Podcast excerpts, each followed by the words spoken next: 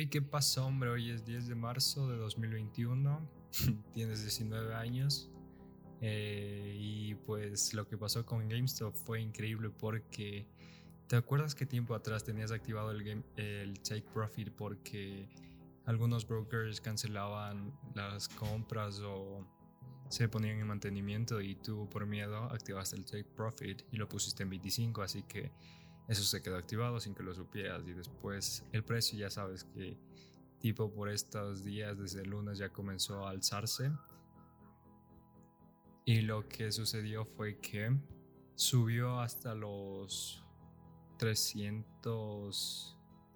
¿Hasta cuánto llegó? 340 más o menos. Pero eh, como tenías activado el take profit y tú, estaba, y tú habías comprado en 277, cuando llegara a 322, tu compra ya quedaba finalizada por el take profit y eso fue lo que pasó.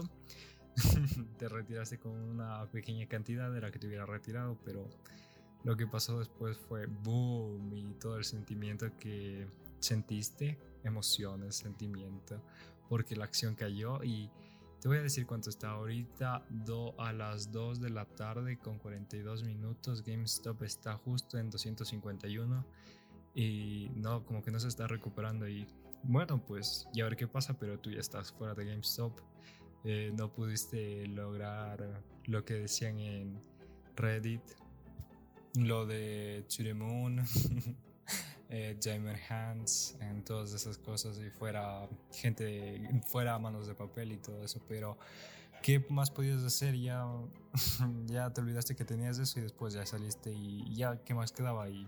Lo bueno es que ya saliste y ahorita estás por, no sé, entrar en recovery stocks o de tecnología o Bitcoin. Eh, te voy a seguir informando y qué día, por Dios, qué día.